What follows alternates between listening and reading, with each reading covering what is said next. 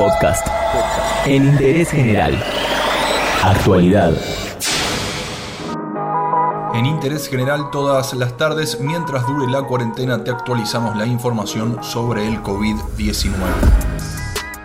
El último reporte del Ministerio de Salud detalló que en el país hay un total de 2.941 casos positivos confirmados, de los cuales 858 son importados, 1.235 son por contacto estrecho de otros casos confirmados y 538 son por circulación comunitaria. El resto se encuentra en investigación. La región más afectada es la provincia de Buenos Aires, luego la ciudad, el tercer lugar es para la provincia de Córdoba y después aparece Chaco.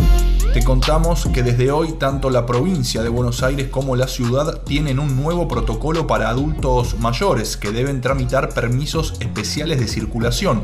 En el ámbito porteño es para mayores de 70 y en territorio bonaerense es para mayores de 60 años.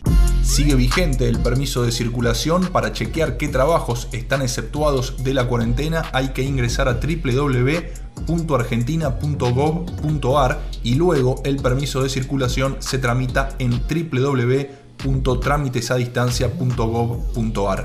Líneas de contacto ante cualquier síntoma o duda a nivel nacional, la del Ministerio de Salud 0800 222 1002 en la ciudad de Buenos Aires funciona el 107 y además hay una línea de WhatsApp para chatear directamente con un médico del SAME. Es 11 50 50 01 47 y en la provincia de Buenos Aires el 148. Entérate de esto y muchas cosas más y muchas cosas más en interésgeneral.com.ar.